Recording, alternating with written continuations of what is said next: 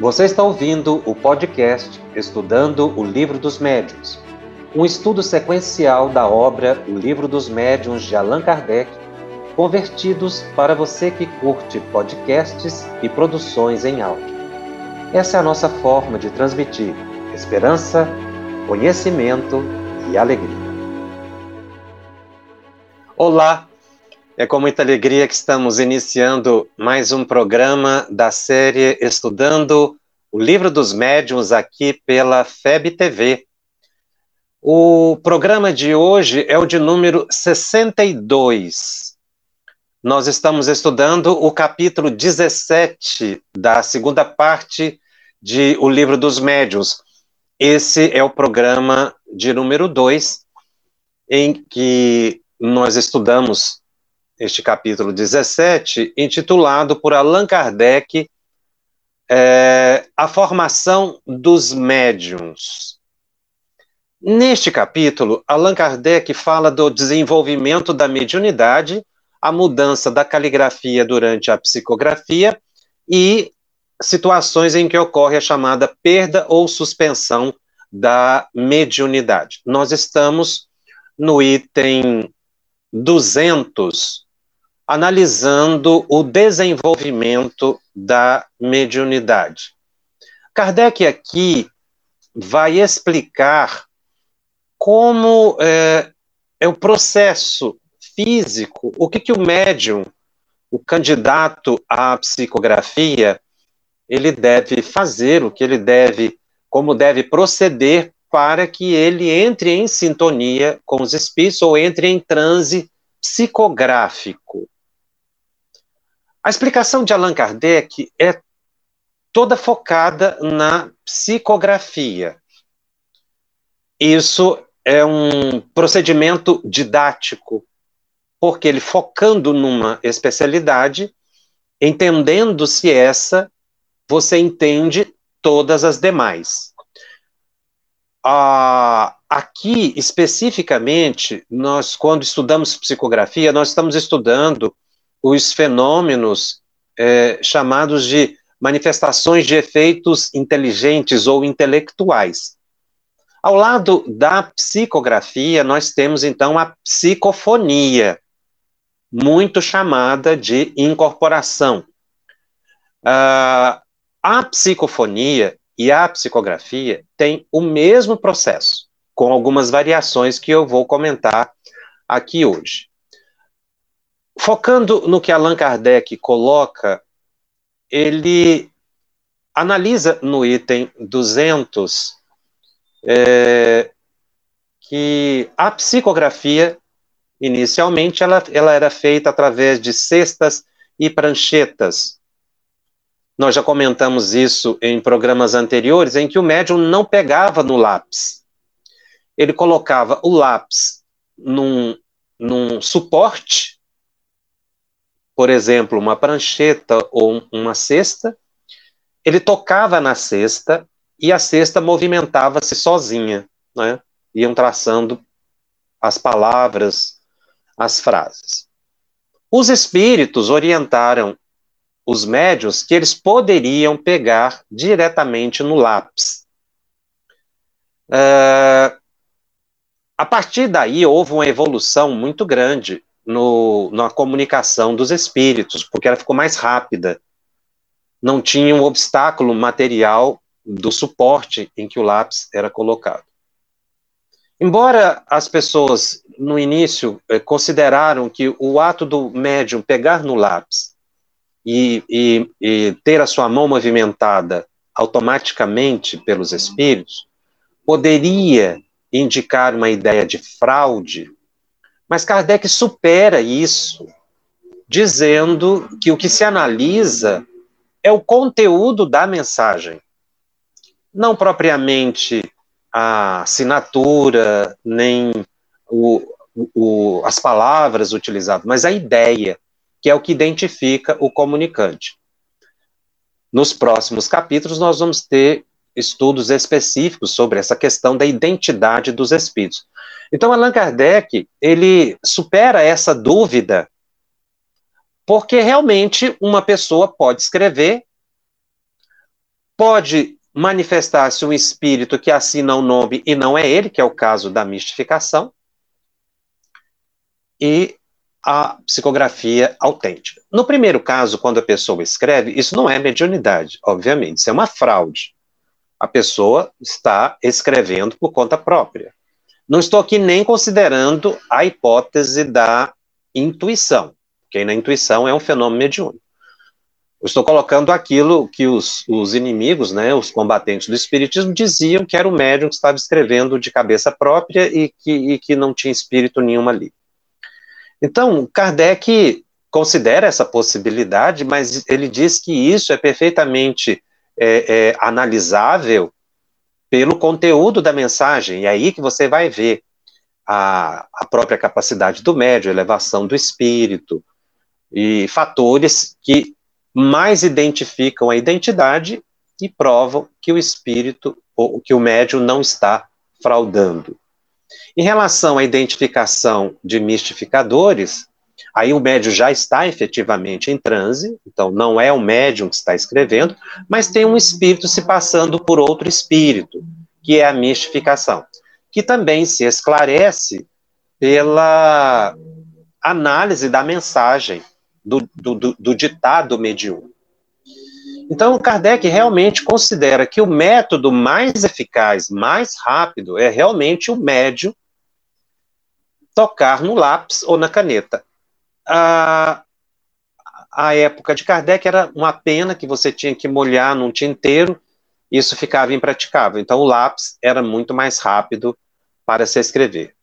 Então, a partir desse processo, houve um, uma evolução muito grande nas comunicações.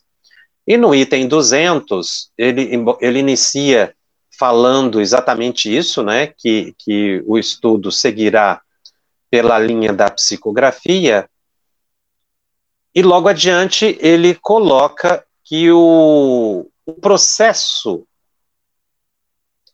é dos mais simples. Consiste unicamente em a pessoa pegar um lápis e um papel, colocar-se na posição de quem escreve e sem nenhum preparativo, sem nenhum artifício, é, começar a captar o pensamento dos espíritos comunicantes. Mas Kardec diz o seguinte: é, existem recomendações que se fazem indispensáveis para que o, o, ocorra o êxito nessa pretensão de comunicação com os espíritos. E ele vai no item 201 colocando o, alguns cuidados ou alguns requisitos que o médium precisa ter ou tomar para que ele possa ter condições de psicografar. Kardec, então, coloca: o primeiro seria uma disposição material. Ele recomenda que se evite tudo que possa atrapalhar o movimento da mão. É, então, você deve colocar o papel na mesa e deixar a mão leve, livre. Não pode apoiar a mão no papel para você não criar um peso. A ponta do lápis é o terceiro aspecto que Kardec coloca. O primeiro é não ter nenhum objeto perto que atrapalhe o movimento da mão. A segunda observação que ele faz é não pesar a mão sobre o papel, deixar a mão mais solta, mais leve, acima do papel.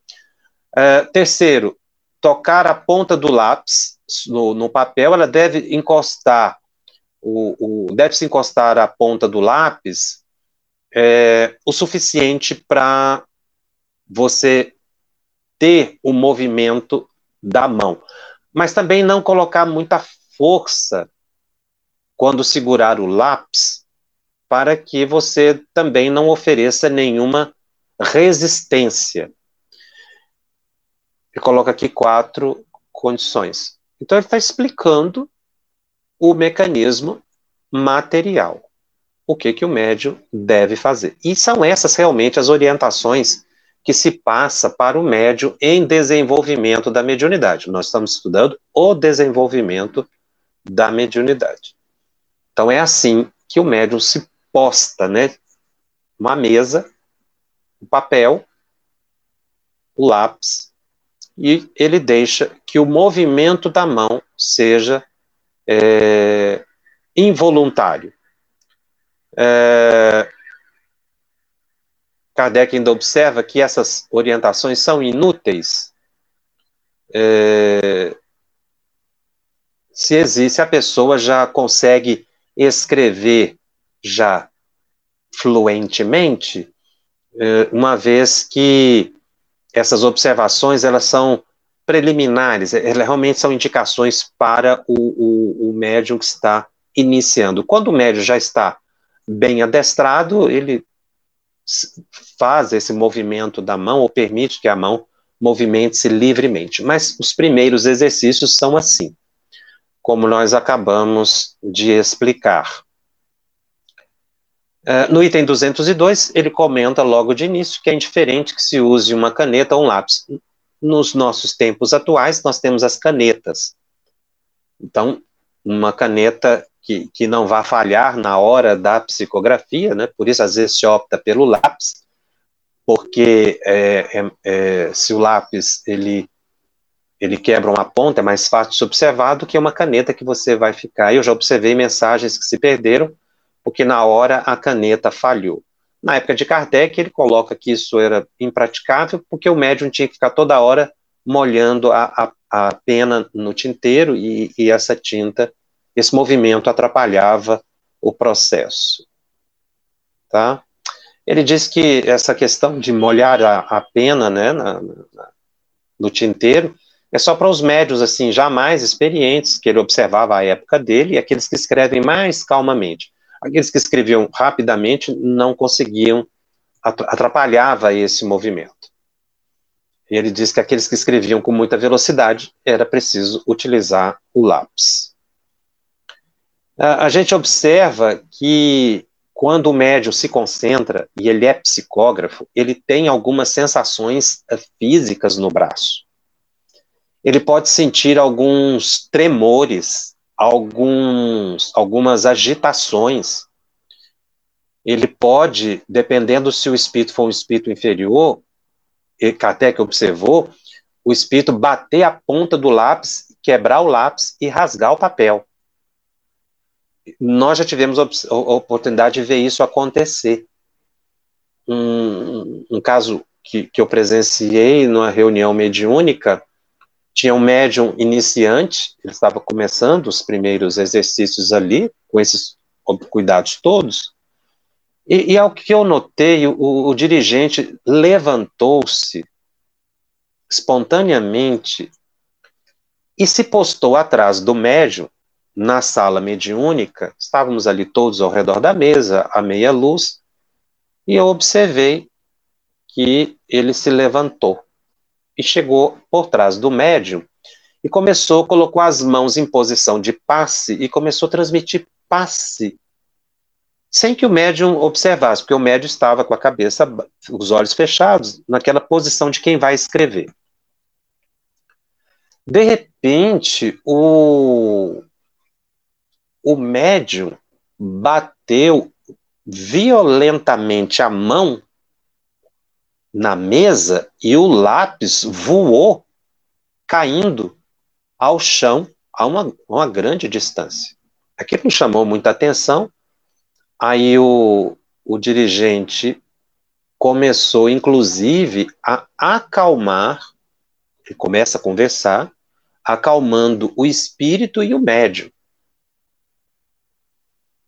Quando terminou a reunião mediúnica, a, toda reunião mediúnica tem que ter um tempo de avaliação depois que termina a reunião mediúnica. Sobretudo para os médios iniciantes, porque surgem muitas dúvidas. Né? As primeiras experiências, elas precisam ser esclarecidas. E aí nós perguntamos o que, que tinha acontecido.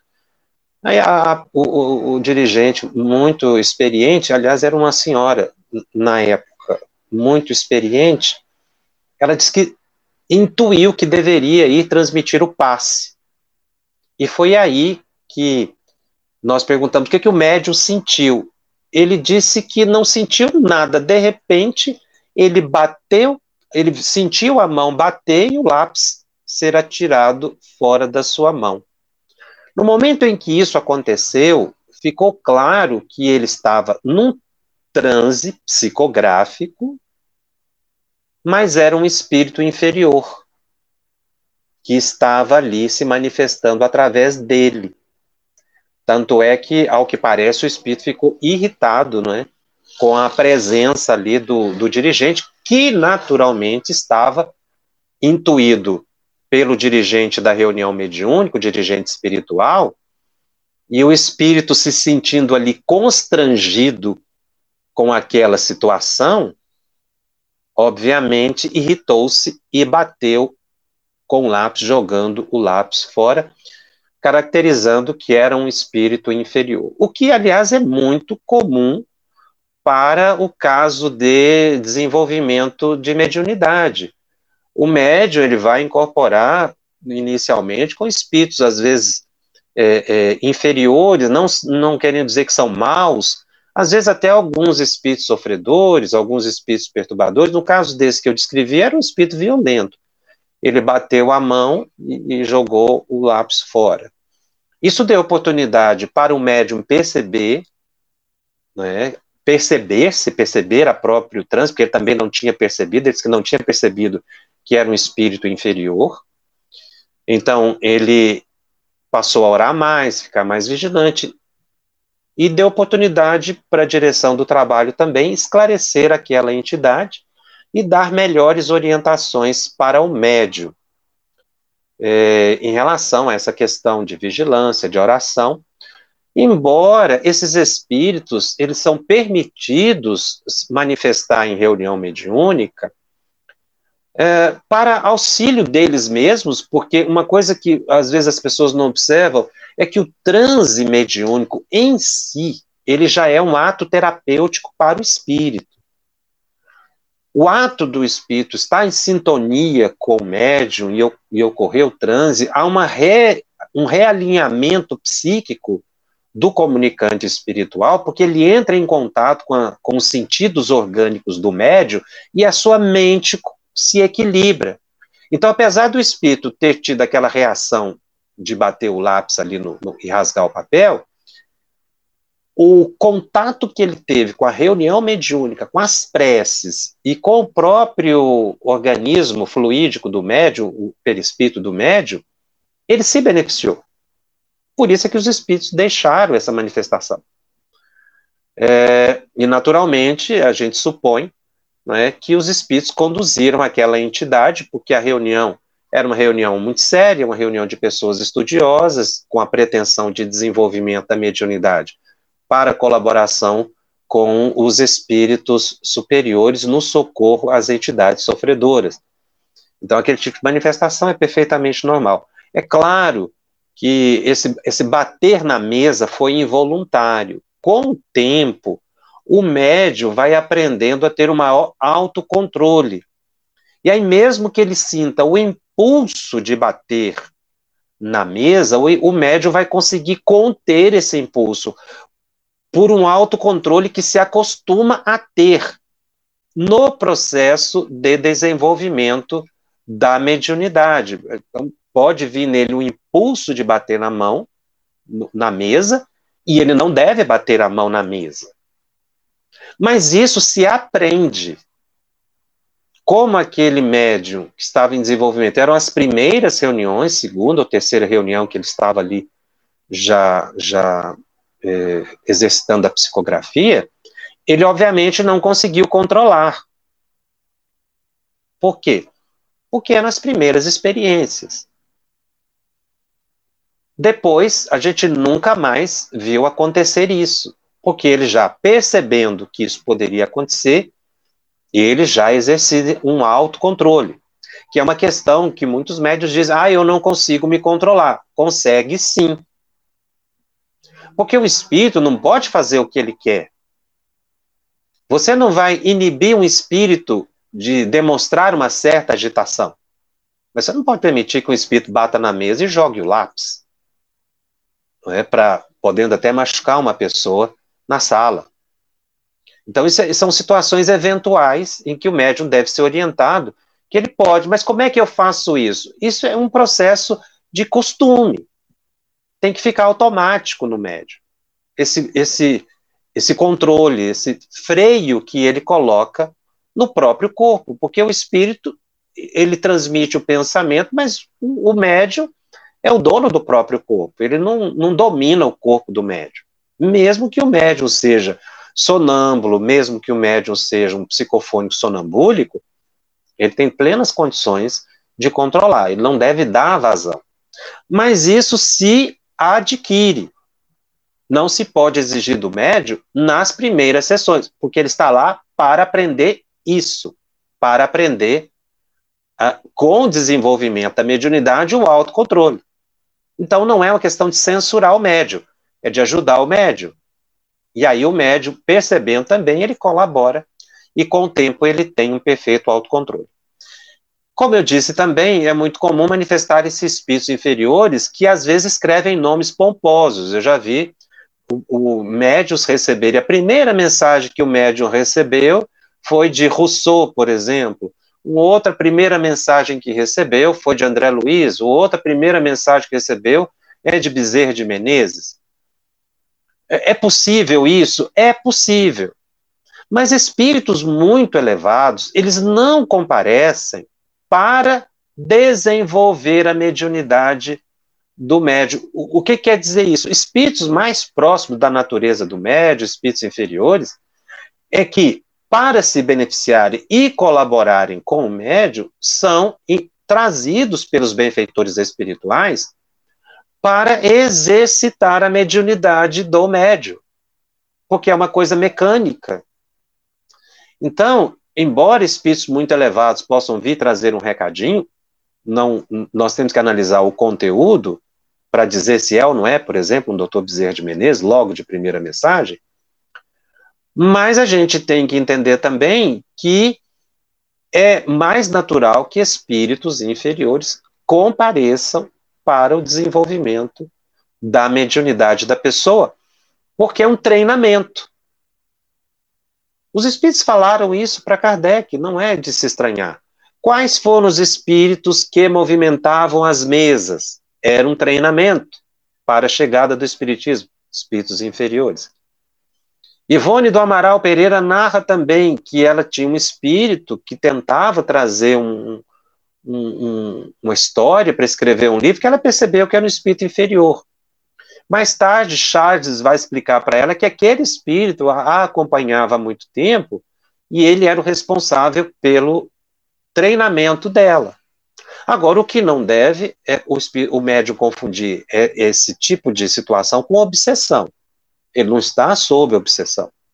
Ele está sendo orientado por benfeitores espirituais e está ajudando esses espíritos inferiores que vêm para as primeiras manifestações do médio, porque é assim mesmo que o médio vai acostumando com o transe. É o que Allan Kardec fala aqui no item 202, que eu procurei traduzir nessa é, pequena história, nesse pequeno exemplo, o que Kardec diz aqui, que os espíritos muitas vezes batem a ponta do lápis e quebram rasgando o papel. Então, o, o, o transe psicográfico, o, o, exercício dele é muito simples, como nós vimos, colocar o papel, o médium ficar concentrado. E se for um transe psicofônico?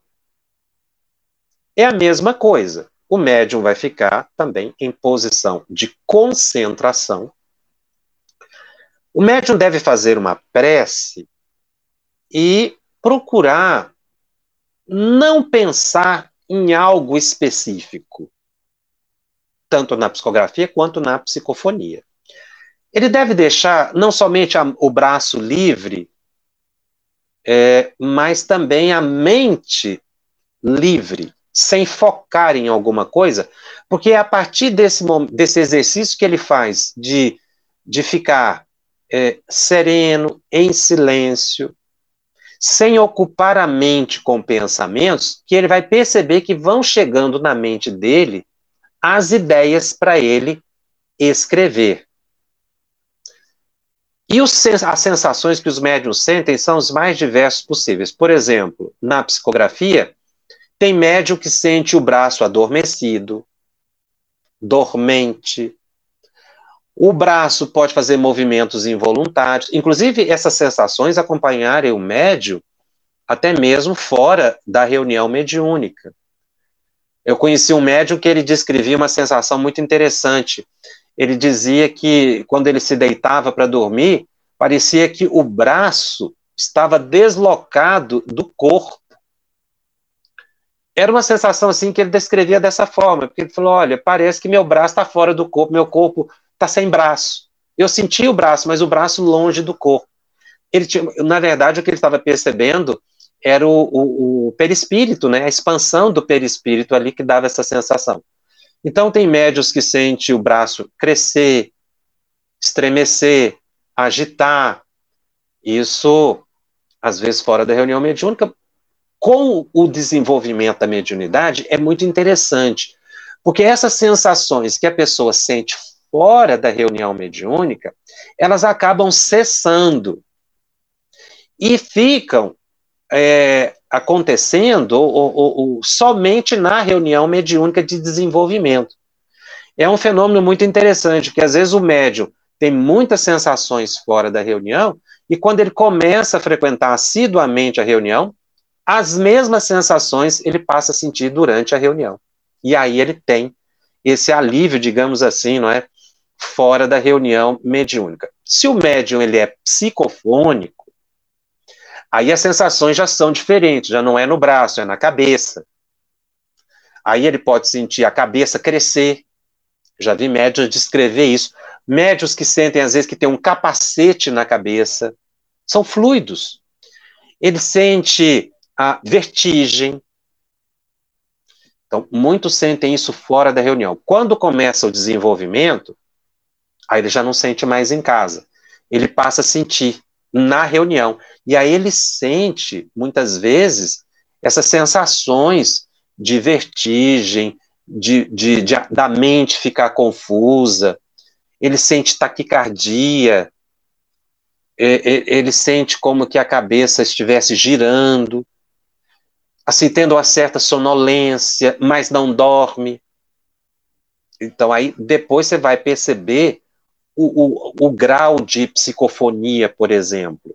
Se ele vai, se ele é um sonâmbulo para desdobramento, se ele é um psicofônico sonambúlico, se ele é um psicofônico consciente, assim como no psicógrafo. O psicógrafo, que às vezes tem o braço muito mais dormente, ele pode ser um mecânico ou um semimecânico, ou então ele simplesmente sentia a ideia e a vontade de escrever, aquele impulso para escrever, mas ele não chega a entrar em transe. Ele é o intuitivo. Isso quem vai perceber é o dirigente da reunião que vai ajudar o médio a definir. Mas só com o tempo, com o exercício, é que a faculdade do indivíduo vai se definindo. Por isso é importante ele treinar apenas uma de cada vez, porque aí ele fica bem adestrado, ele, ele fica bem focado e ele percebe melhor quais são as sensações que indicam a aproximação do espírito, que isso é muito importante. Na fase de, na, na reunião de desenvolvimento, ele identificar o momento em que a entidade se aproxima. E é exatamente esse momento que ele começa a sentir essas sensações que alteram a sua percepção. Porque é o perispírito dele que se expande para se aproximar do perispírito do comunicante.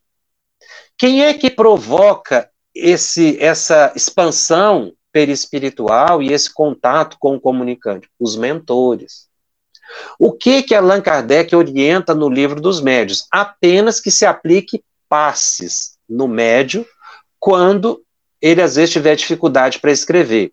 Mais adiante, já que antecipando um pouquinho do que nós vamos falar em outros programas, Allan Kardec aconselha, por exemplo, que se transmita o passe diretamente no braço do médium, ou um médium coloque a mão sobre o braço do médium, o médium mais desenvolvido, coloque a mão sobre o braço do médium, e aí o braço do médium poderia começar a se movimentar.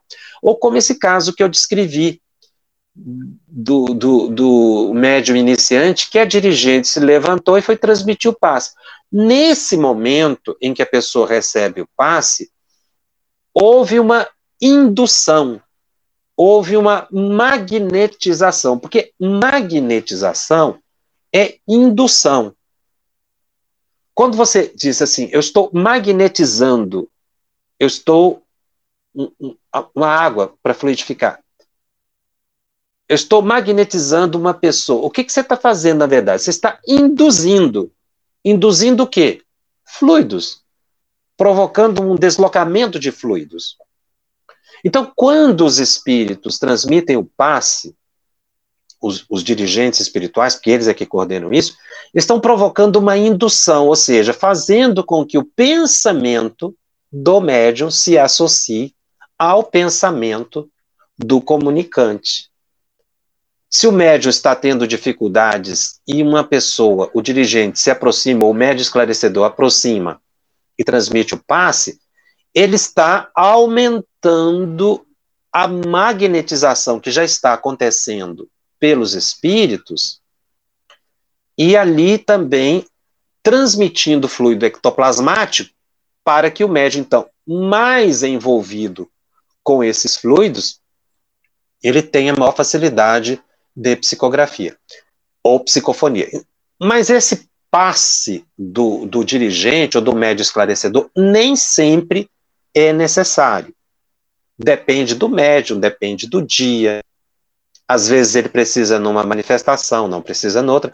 Muitas vezes depois que ele desenvolve a mediunidade, aí ele já não precisa mais desses suportes que, que o médium, que um, que um aplicador de passe possa dar a ele.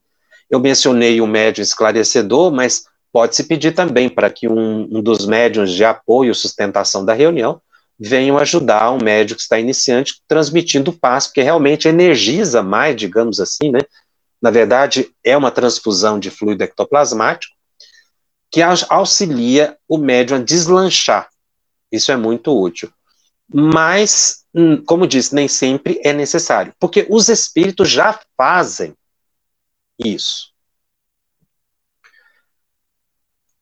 Para nos dar suporte e melhor compreensão desse mecanismo do transe mediúnico, eu trouxe aqui um trecho de André Luiz que explica, na visão espiritual, como é que é o processo de captação do pensamento do comunicante. Porque André Luiz, uh, uh, Allan Kardec explica essa dimensão material, como é que o médium deve se postar. Mas e na dimensão espiritual?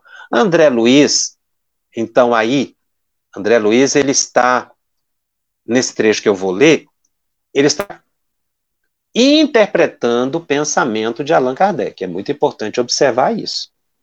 Tá? Ele vem em colaboração ao pensamento do codificador, porque esses dois espíritos, as equipes, né, a equipe de Emmanuel, a equipe de Bezerra de Menezes, que foram os grandes orientadores de André Luiz, aqui os supervisores da obra de André Luiz, são espíritos da falange do Espírito de Verdade. Emmanuel, nós sabemos que tem uma mensagem de Emmanuel no Evangelho segundo o Espiritismo. Emmanuel era um, um dos espíritos que foi utilizado por Allan Kardec. É, mensagem dele foram recebidas.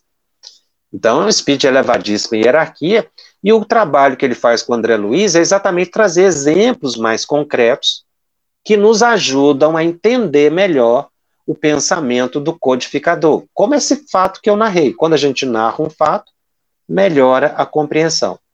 Então, no aspecto material, é, basta isso. O médium psicofônico entrar em concentração, esvaziando o máximo possivelmente, o médium psicógrafo pegar o lápis e o papel, ficar na posição de quem vai escrever e deixar a mão fluir, também não criando imagens mentais, procurando esvaziar. É claro que a gente não consegue, o médium não consegue esvaziar o pensamento 100%, não.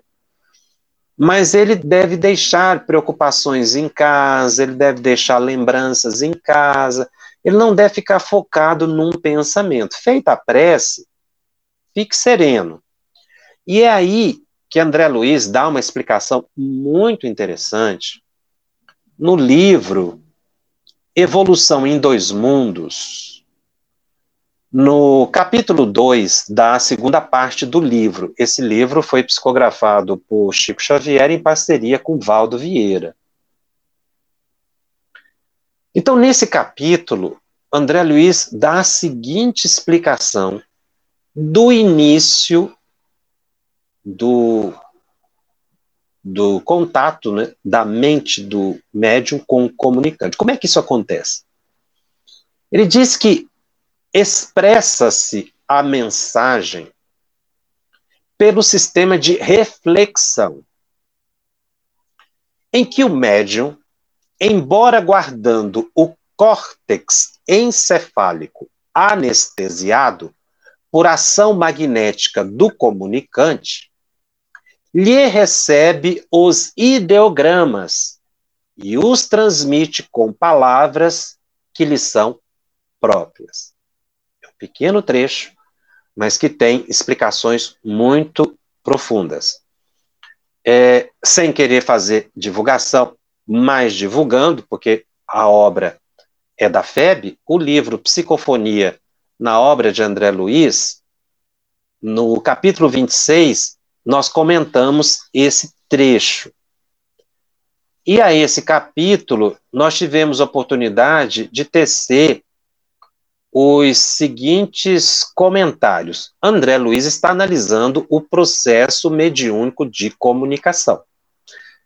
Aquele momento em que o médium está ali com o lápis e o papel na mão, ou preparado para uma psicofonia.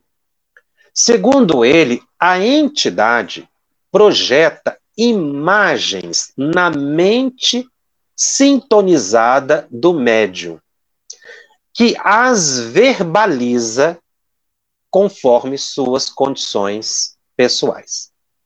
Pelo que a gente depreende do texto, o córtex cerebral é anestesiado magneticamente pelo comunicante. Córtex cerebral ou córtex encefálico é a parte mais externa do nosso cérebro, do encéfalo, chamada massa cinzenta. Essa região é uma região muito nobre. É ali que ocorrem as funções cognitivas. É no córtex cerebral que ocorrem as informações, o processamento das informações de nível mais elevado. Então, algumas funções do córtex: pensamento, raciocínio, memória, consciência, a atenção, a consciência perceptiva e a linguagem são algumas das funções do córtex cerebral. Então, o que, que o espírito faz? Ele anestesia essa região do cérebro do médium. Magneticamente. Ou seja, ocorre uma indução, um domínio dessa região. Que o médium precisa aceitar. Por isso que alguns médios sentem a cabeça anestesiada. Alguns descrevem isso, às vezes a cabeça cresce. É porque está ocorrendo esse, esse, essa ação magnética. Agora, é claro que a ação magnética ela não é só do comunicante. Ela é do, do coordenador, do médium, do, do, do espírito dirigente da reunião mediúnica, que facilita esse encontro de pensamentos. O que que, na verdade, essa anestesia é, magnética do córtex cerebral provoca? A capacidade no médium de perceber os pensamentos do comunicante.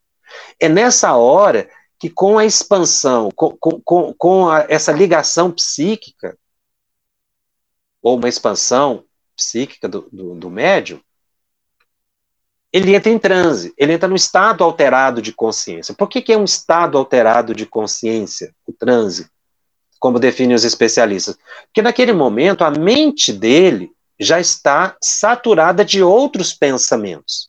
Elas se misturam. E aí você não está no seu estado normal. Alguns médios se afastam do corpo, desdobram e não percebem. Por isso, o transe é um momento muito delicado e é complexo, como nós vamos ver tanto no programa de hoje quanto em outros programas. a partir dessa, desse domínio né, sobre o córtex cerebral, a mensagem a ser transmitida se, trans, se reflete na mente do médium em formas de ideogramas, segundo André Luiz. O que são esses ideogramas? São símbolos que serão registrados como uma ideia, uma frase, um nome, uma data, conforme a ligação mental estabelecida entre o médium e o espírito. E aí é que entra a possibilidade do encarnado verbalizar o que captou do espírito. É aí que entra a sua capacidade interpretativa. E o ditado vai se aproximar mais ou menos da ideia original do espírito. Isso ocorre de forma automática, na medida em que os pensamentos do comunicante e do espírito ficam alinhados sem resistência. Quanto maior a concentração do médium e a prática mediúnica, melhor vai ser a compreensão da mensagem.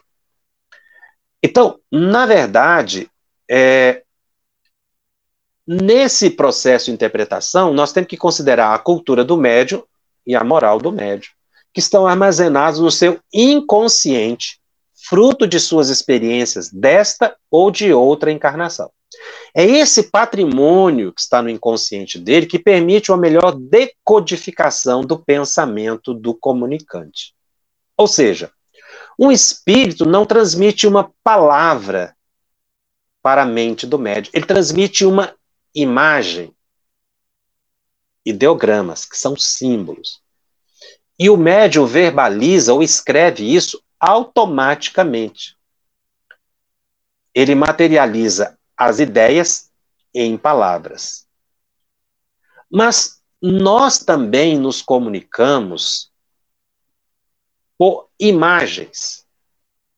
Por exemplo, se eu pedir para você narrar para mim um livro que você leu, você não vai se lembrar das palavras do livro. Você vai se lembrar das imagens que aquelas palavras foram capazes de criar na sua mente. Então, se eu falar aqui, por exemplo, uma pessoa está caminhando por uma estrada e olhando flores, você entendeu. A pessoa caminhando por uma estrada observando flores. Mas você não ficou prestando atenção nas minhas palavras. Quando eu disse isso, o que, que surgiu na sua mente? Uma imagem de uma pessoa caminhando por uma estrada e vendo flores. Cada uma das pessoas que ouviu essa explicação vai pensar numa estrada diferente, numa pessoa diferente, numa flor diferente.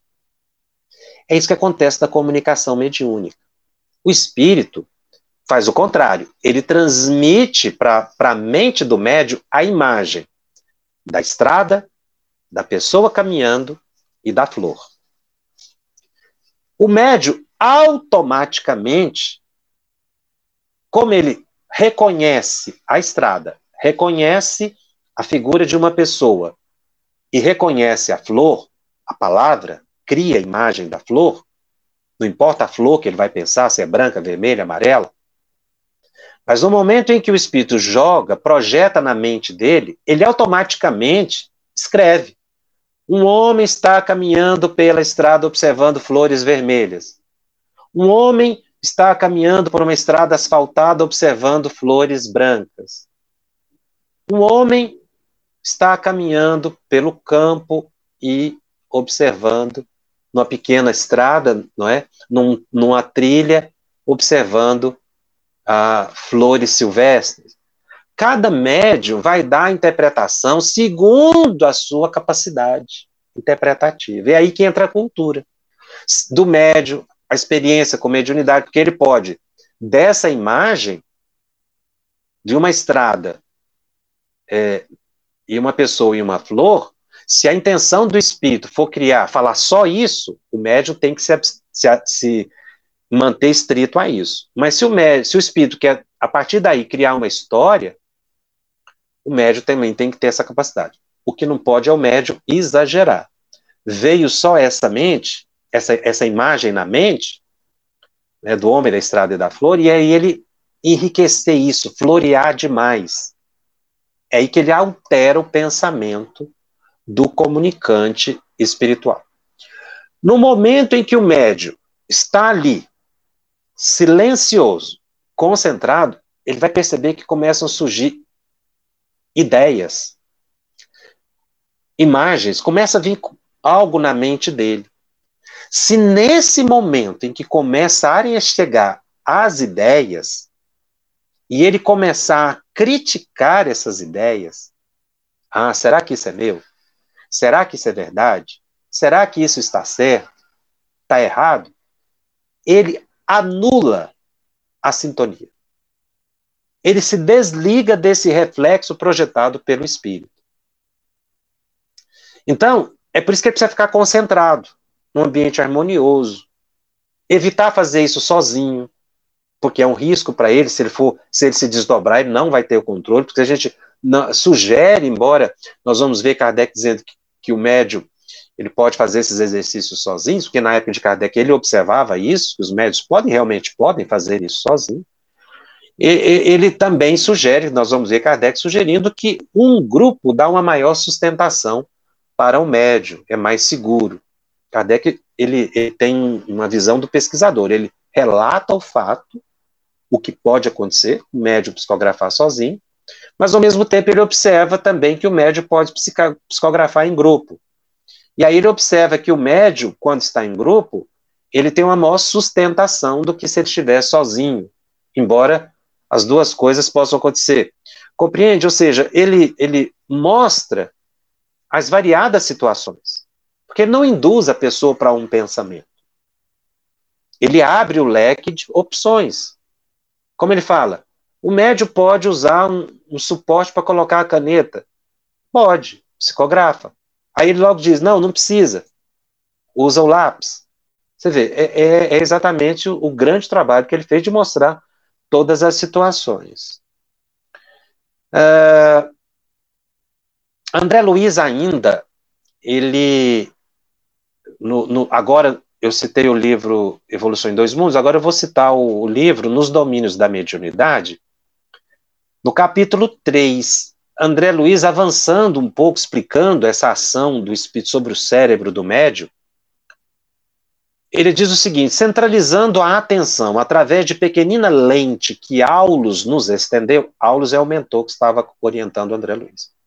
O cérebro de nossa amiga, que está descrevendo o cérebro do médium, pareceu-nos poderosa estação radiofônica, reunindo milhares de antenas e condutos, resistências e ligações de tamanho microscópio, microscópico à disposição das células especializadas em serviços diversos, a funcionarem como detectores e estimulantes, transformadores e ampliadores da sensação e da ideia, cujas vibrações fulguravam aí aí dentro como raios incessantes, iluminando um firmamento minúsculo. Então, o cérebro do médium, quando André Luiz olha, ele compara com uma estação radiofônica.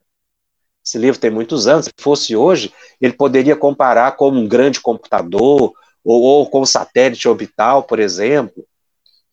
E que ele diz aqui que, que ele observava o, o, as células não é?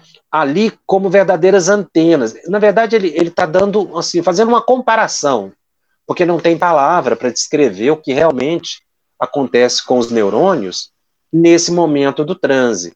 Então ele compara com essa como uma estação radiofônica que tivesse milhares de antenas. Que é exatamente por aí que, o, que, o, que a ideia vai ser transmitida para o cérebro do médium. É, então, o nosso cérebro ele é uma poderosa estação receptora e transmissora de informações. Segundo a física quântica, o pensamento é energia irradiável e captável. Essa é uma conclusão que se chegou a partir do estudo da eletrosfera do átomo. Exatamente essa questão de irradiação e captação que a ciência hoje já vem percebendo, que é o que acontece no momento do transe mediúnico. Então, o, o médium que pretenda um serviço mais elevado na mediunidade deve observar sempre os seus pensamentos, suas atitudes, buscar ajustar-se às expectativas dos espíritos superiores, tornando-se conscientemente passivo na, nas mãos deles, o que favorecerá a ocorrência de um fenômeno é, de forma qualificada. Ou seja, o médium ele tem que buscar uma vida moderada, vigilância, estudo, disciplina, para que na hora da reunião mediúnica esse cérebro, essa estação poderosa, capaz de captar imagens, ele possa traduzir o pensamento do comunicante espiritual, porque interfere também a condição moral do médium. Agora, se o médium não tem capacidade interpretativa, ele não consegue traduzir o pensamento do espírito. Porque se eu falo cadeira em português, na cabeça de vocês que estão me ouvindo, vai vir a ideia do objeto. A palavra cadeira, que é o signo, né? É, segundo o, o, os linguistas, ele tem um significado, que é esse objeto utilizado para sentar. Então, eu falo cadeira, você não pensa na palavra cadeira. Já vem imediatamente o objeto na sua cabeça, na sua mente. É isso que o espírito faz. Mas você precisa ter capacidade de entender o pensamento do espírito. Porque ele pode tentar transmitir para você uma imagem que você não é capaz de interpretar. Por exemplo, se eu falo miocárdio, que é o músculo cardíaco. Aqueles que sabem o que é miocárdio, que são da área de saúde, por exemplo, imediatamente vem a imagem do coração, do músculo cardíaco. Aquelas pessoas que não conhecem de anatomia, que nunca ouviram falar essa palavra, o espírito pode estar do lado da pessoa, tentar transmitir a imagem do músculo cardíaco mas não tem no vocabulário inconsciente do médio a palavra miocárdio. Então o médium não vai escrever miocárdio. Ou o espírito não vai transmitir nada, ou ele vai escrever uma palavra que seja mais ou menos correlata. Por exemplo, ele pode falar de coração, mas sem usar a palavra miocárdio. Por quê? É preciso que tenha no acervo mnemônico do médium a palavra que o espírito queira comunicar. É claro que o espírito vai buscar um médium que tenha condições interpretativas, mas o médium tem que fazer sua parte. Ele precisa estudar, ele precisa ler, estudar a doutrina espírita, estudar matérias como essa, que facilita a concentração dele, porque aí você entendendo o que está acontecendo, ou seja, que você está captando, imagem, diminui um pouco a sua ansiedade, o médium fica assim menos crítico, porque ele não pode criticar, ele tem que analisar depois depois que terminar a reunião é que se analisa. Se o médico ficar analisando, tenta, a, analisar na hora o, pensamento que está vindo, ele desintoniza. Aliás, é uma dica boa para a gente aprender a desintonizar fora da reunião mediúnica, tá? O processo é o mesmo. Começa a vir muita ideia na sua cabeça, você está em casa, no trabalho, o que, você faz? Começa a prestar atenção em outra coisa que você tira a sintonia, você quebra a sintonia. O processo de quebrar a sintonia é assim, é desviando o pensamento. Na reunião mediúnica, se eu começo a criticar demais, ah, será que isso é meu? Eu quebro a sintonia.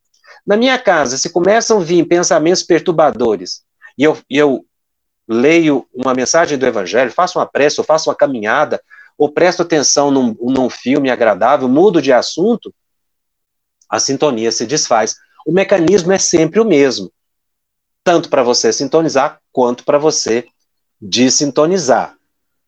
É, eu, isso é que eu acho muito importante nessa compreensão desse mecanismo da sintonia, porque ela tanto vale para você sintonizar para um transe mediúnico, receber uma mensagem, como essa explicação também ela é válida para você se desintonizar no, em momentos que não são adequados. Quando você sente um mal-estar, que você vê que é fluídico, desvia o pensamento, conversa sobre outra coisa, leia um livro, não preste atenção. Quanto mais você prestar atenção naquela sensação, mais ela se intensifica. Se é reunião mediúnica, quanto mais você presta atenção no pensamento que vem, mais você se envolve e aí você entra em transe. É para isso que é a reunião mediúnica. Então você tem que prestar atenção no pensamento. Mas em casa, não. Você não pode prestar atenção. Se você prestar atenção demais nas sensações dolorosas, numa dor indefinida, no mal-estar, aquilo vai aumentando tanto que daí a pouco você está de cama ou você está entrando em transe. Quando na verdade é apenas uma percepção fluídica, excluída a possibilidade de enfermidade física mesmo. Estamos analisando pelo aspecto mediúnico, né?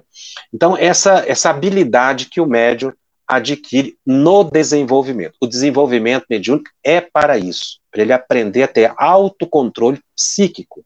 E se você sabendo que são imagens que chegam no seu pensamento, você tem total autocontrole. Por isso que eu falei no início, Vem o desejo de bater a mão na mesa. O desejo é do espírito, mas você, médium, pode controlar. Esse assunto continua, porque desenvolvimento mediúnico é complexo, tem muitos assuntos interessantes para a gente analisar, mas eu vou ver aqui, abrir aqui algumas perguntas sobre esse assunto. Nosso Telegram já está aberto, poste lá suas perguntas. Jacobson, até onde a alimentação atrapalha no trabalho mediúnico? É melhor é não comer carne, também não esquecendo do pensamento e das ações sintonizadas no bem. Cláudia, eu vou até entrar nessa questão da alimentação, do sexo, em, em, em programas seguintes, porque isso faz parte do desenvolvimento da mediunidade. Mas a alimentação atrapalha sim, pela quantidade que você come, ou que você come durante o dia e que fica uma digestão lenta. Depois eu vou explicar com calma isso. É porque, na verdade, corpo, perispírito e espírito formam uma unidade energética, molecular. E esse alimento, dependendo da natureza, do excesso de alimento, ele prejudica o seu raciocínio, ele perturba o seu próprio perispírito. É isso que os espíritos vão explicar. Por isso é que interfere a alimentação.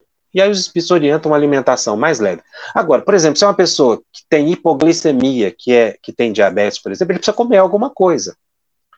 É porque se ele for para a reunião mediúnica e ficar lá duas horas, ele pode ter uma hipoglicemia. Então a pessoa tem que observar as suas condições e fazer uma alimentação que não fique insuficiente, mas que não seja exagerado. Então é por causa realmente dessa questão energética aí, mas eu vou eu preciso de um tempo maior para explicar. A Luciana me pergunta: é, boa noite, irmão Jacob. Nas mensagens iniciantes, como saber se é de obsessor ou espíritos amigos para ajudar o iniciante? É, olha, está perguntando se como saber se é um obsessor ou espíritos amigos que estão ali para ajudar a treinar o iniciante. Não tem como saber. É só experimentar. É só treinar. É claro, se for um espírito obsessor, como está numa reunião mediúnica séria e controlada, é para isso mesmo. Não há que se estranhar. Esse espírito vai ser esclarecido. Se for um espírito amigo, um espírito inferior, ele também vai ser bem acolhido. Então, a gente não precisa ficar com esse receio, né, de obsessão, porque ali é um ambiente controlado. Por isso que é importante fazer exercícios dentro do centro espírita, numa reunião séria. Agora, se você está fazendo isso fora do centro espírita, Aí tem que preocupar com a obsessão mesmo, porque você não tem muito controle sobre o que está acontecendo. Mas o, o, o, o que você vai observar é o conteúdo, se o espírito está mais agitado, menos agitado, o que, que ele fala, se, se o médium está em psicofonia, ou o que ele escreveu, aí que você vai analisar se ele é um obsessor ou não. Mas isso é natural nas primeiras reuniões, e, e é esse que é o próprio propósito mesmo de socorro. É, a Celinei está me perguntando: quando há necessidade de comunicação mediúnica, o médium pode ser induzido ao sono durante o dia para que possa receber informações e mensagens por meio de sonhos? Isso pode acontecer sim, no caso de médiums sonâmbulos.